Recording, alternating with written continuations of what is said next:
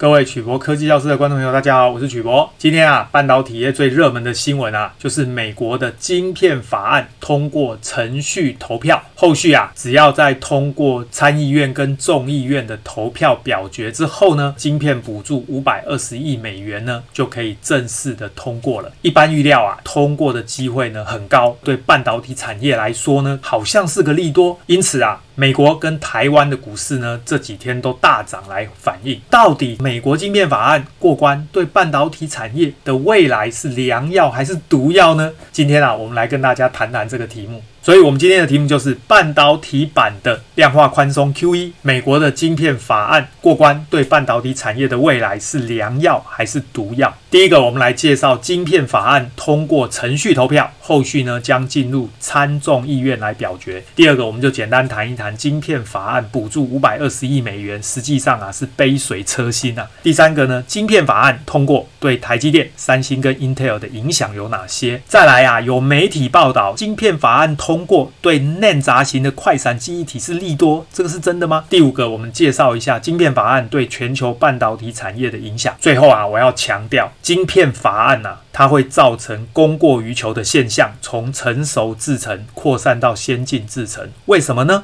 首先呢，我们简单跟大家谈这个晶片法案通过程序投票，后续会进入参众议院来表决。那么美国的参议院呢，已经同意啊拨款五百二十亿美元来补助半导体产业，让晶圆大厂能够落脚美国，这样呢可以达成先进制成美国本土制造的目标。而且呢，这五百二十亿美元啊里面呢，百分之二十五是投资税收的抵减，其中五亿美元是用在国际安全通讯计划，那么两亿美元呢是作为员工训练，其中啊，十五亿美元是拿来做公共无线供应链的创新资金。但是呢，这个补助有一个但书，如果呢，厂商在美国设厂获得美国政府的补助，那么未来十年呢，就不得在中国或者俄罗斯有半导体产能的事业。但是呢，它允许可以在中国大陆或俄罗斯投资成熟制程，至于什么才是成熟制程，它并没有定义。一般来说呢，成熟制程就是二十纳米以上的制程，那大概指的就是二十八纳米以上。包括英特尔在内的一些美国企业还在游说议员，希望能够放宽跟中国有生意往来的这些美国企业它的补贴标准。这里面比较有趣的是 Intel，因为呢它本身呢做晶圆的代工，但是它呢也卖处理器，而且啊它处理器卖到中国大陆的量还不小，所所以呢，中国大陆对他来说是重要的市场。如果啊法案里面有太多限制的话，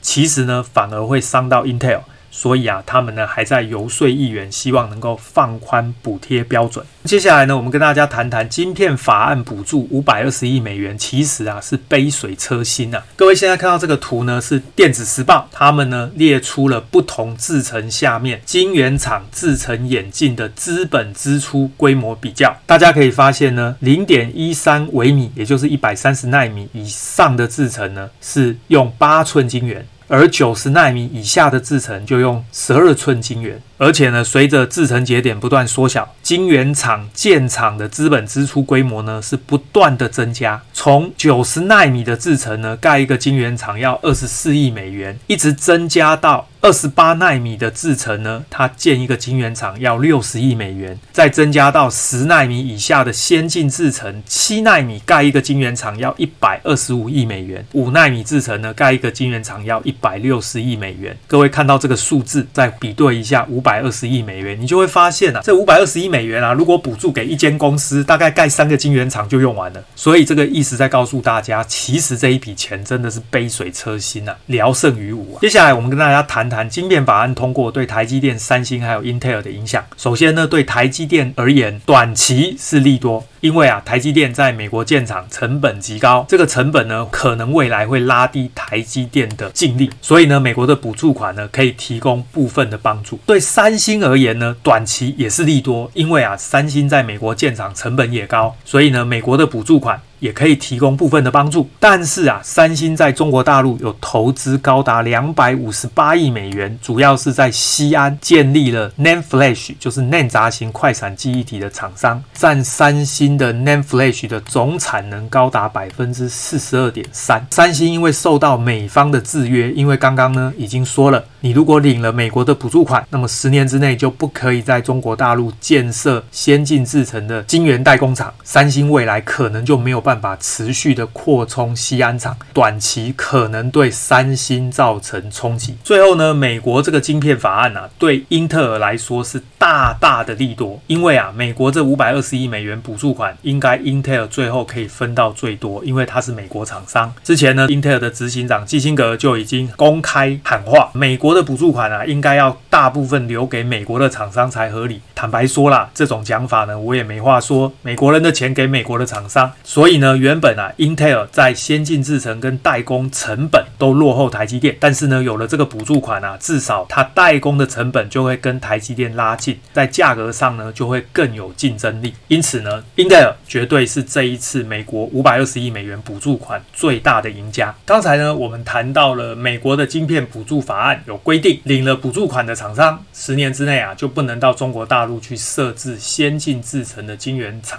这个啊，就让三星呢，它将来啊，在中国大陆发展 NAND Flash 的建厂计划受到阻碍。也因此啊，大部分的媒体呢，就报道未来呢，NAND 杂型的快闪记忆体可能就不会快速的增加供给量，NAND 杂型的快闪记忆体有可能会涨价，也造成了今天啊，很多 NAND 杂型快闪记忆体的厂商啊，股价都一路上升。但是我要提醒大家啊，这种想法是一厢情愿。事实上呢，大家千万不要忘记了，自从啊，三星到中国大陆去设置 NAND 杂型快闪记忆体的晶圆厂之后呢，使得这个 NAND 杂型的快闪记忆体的技术啊，在中国大陆落地生根。大家去看看啊，最近中国大陆的 NAND Flash 厂商呢，技术可以说是突飞猛进。当这个三星啊可以做到两百多层的 NAND Flash 的时候呢，中国大陆的厂商也可以做到一百多层。大家就会发现，这样的技术呢，其实已经在中国大陆扩散开来。意思就是说呢，就算三星未来不去中国大大陆盖 NAND Flash 的工厂，你也没有办法阻止中国大陆的厂商大量的生产 NAND Flash。长期而言呢，啊，NAND Flash 的价格想要涨，这个是非常困难。只要中国大陆做得出来的东西，你绝对没有看过它价格可以好的。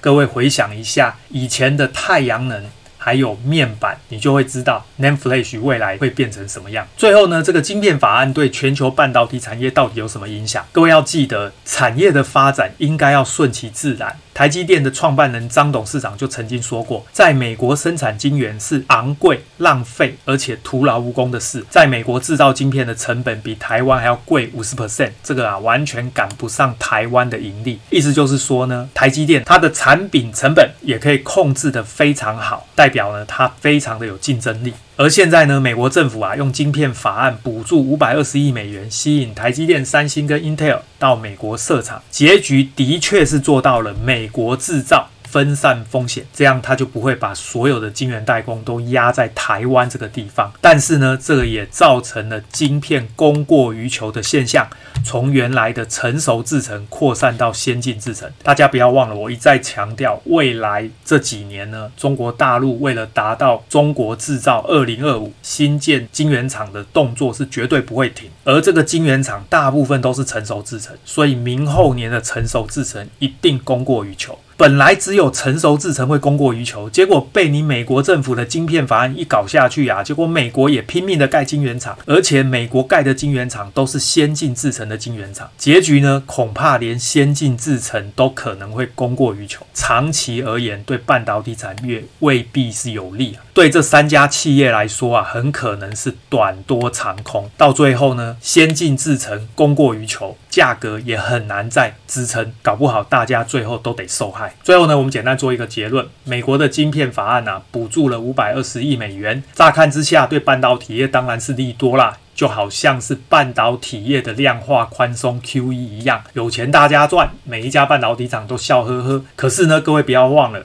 量化宽松的结果是什么？我们来看看这一回就会产生所谓的通货膨胀。同样的道理，半导体搞量化宽松，最后的结局是什么？就是供过于求。所以呢，本来啊，明后年可能只有成熟制程会供过于求，现在啊，被搞到可能连先进制程都要供过于求。另外呢，还有一个重点就是，本来啊，台积电领先三星跟 Intel 有一个很大的差距，经由这一次的晶片补助法案啊，反而是缩小了台积电跟 Intel 的差距。主要呢，是因为我刚刚说过啊，Intel 本来在先进制程输台积电，在产品的成本也输台积电，但是经由了晶片法案的补助之后呢，至少产品成本这一块，Intel 会拉近跟台积电的距离。所以实际上呢，获利最大的是 Intel。我们今天的节目就到这边。各位呢，对于美国的晶片补助法案，还有台积电、三星跟 Intel 之间的竞争有任何的问题，欢迎大家发表在影片的下方，我们再来讨论。谢谢大家，